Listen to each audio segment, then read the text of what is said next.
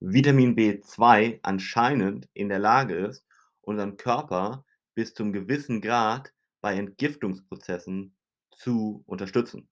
Das heißt, da haben wir auch noch mal einen positiven Side-Effekt.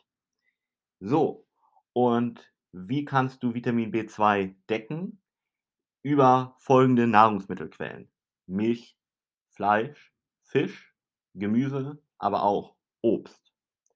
Da kannst du mal gucken, wie häufig diese Lebensmittel bei dir auf dem Tisch landen und wenn nicht so häufig, dann kannst du mal gucken, ob du da vielleicht einen Mangel hast und wenn die häufiger natürlich bei dir auf dem Tisch landen, dementsprechend eher nicht. Wie gesagt, mach hier wieder ein Blutbild und dann orientiere dich an folgendem Tagesbedarf für den durchschnittlichen Erwachsenen, und zwar ungefähr 1,2 Milligramm pro Tag.